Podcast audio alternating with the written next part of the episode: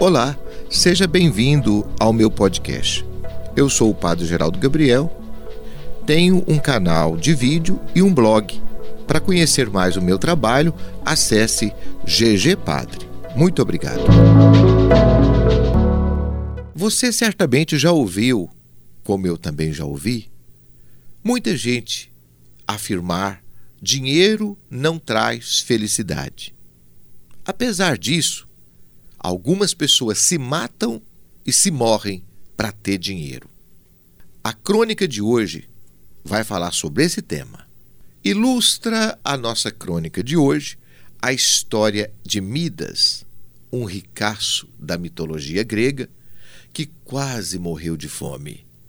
Na tentativa de explicar os dramas humanos, a mitologia grega criou deuses e heróis.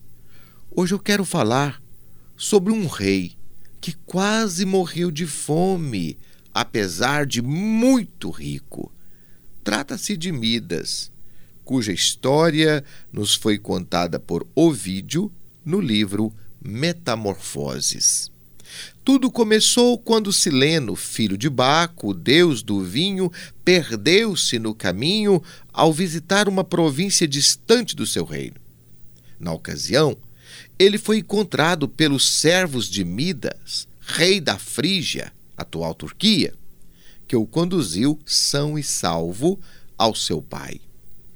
Muito agradecido, Baco prometeu que daria a Midas o que ele pedisse como recompensa. Foi então que Midas pediu-lhe um dom. Queria, a partir daquele momento, o dom de transformar em ouro tudo que tocasse, um sonho de consumo de qualquer empreendedor moderno. Você concorda? Baco viu que aquilo não era uma boa pedida, mas não lhe negou esse desejo.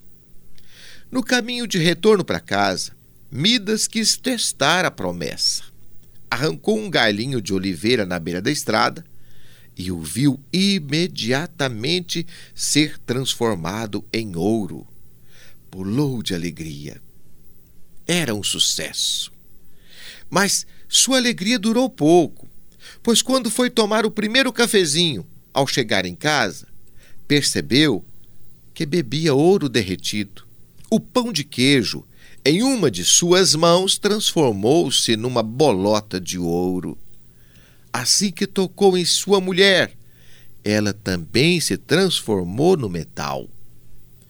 Quando, quase morto de fome, Midas suplicou a Baco que retirasse dele aquele dom, Baco aconselhou a mergulhar no rio Pactolo. Assim que ele o fez, sentiu, aliviado, que tudo voltava ao normal enquanto as areias do rio se transformavam em ouro. Mas a partir daquele momento, o ouro não lhe interessava mais, pois viu que existem outras coisas mais importantes do que isso. Mas o drama de Midas não terminou aí. Certo dia, após presenciar uma disputa musical entre Apolo e Pan, Midas não concordou com o veredito do juiz que deu ganho de causa a Apolo, sem que ninguém tivesse pedido sua opinião. Disse que Pan tocou melhor sua flauta que Apolo a sua lira. Apolo não gostou desse palpite infeliz e transformou suas orelhas para que a partir daquele momento pudesse ouvir melhor. As orelhas de Midas ficaram iguais às orelhas dos burros. Isso o envergonhava muito, e ele passou a usar um gorro para esconder as próprias orelhas. A única pessoa que sabia do seu segredo era o seu cabeleireiro. Mas, apesar da recomendação para guardar segredo, é muito difícil essa tarefa a um cabeleireiro. Então, não suportando mais guardar aquele segredo, ele fez um buraco no chão e gritou bem alto: Midas, tem orelhas de burro. As moitas que estavam ali escutaram, as moitas de junco escutaram e passaram a repetir o segredo assim que tocadas pelo vento. Midas tem orelhas de burro, e em menos de um dia, e num espaço mais curto que de um dia, todo o Olimpo sabia daquele segredo. O sonho de Midas talvez seja o sonho mais frequente dos homens do nosso tempo transformar tudo em ouro. Afinal, a nossa sede de ouro não tem limites. Em nome do metal, se cometeram as maiores atrocidades da história. Que o digam os índios brasileiros, os escravos e tantos outros. Foi a sede de ouro que desencadeou todo o comércio transatlântico de escravos e fez o homem ignorar os princípios mais nobres. No altar da ambição se sacrificam multidões de inocentes. A lógica de muitos é: quanto mais, melhor.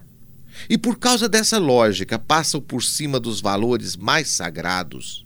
Alguns chegam a prejudicar os próprios pais e irmãos em benefícios próprios. É lamentável, Midas não morreu. Ele vive nos corações daqueles que matam e morrem por causa das riquezas. Essa crônica não visa canonizar a pobreza e a miséria, apenas fazer refletir. Não basta ter coisas em excesso e felicidade de menos. Melhor seria não ser escravo do que se tem. Midas tinha tudo e quase morreu de inanição. A morte nivela a todos, pena que alguns se considerem imortais. Para esses é necessária a segunda condenação de Midas, um bom par de orelhas de burros. Você gostou dessa história? Quer saber mais? Acesse ao nosso blog e ao nosso canal de vídeo. Um grande abraço para você.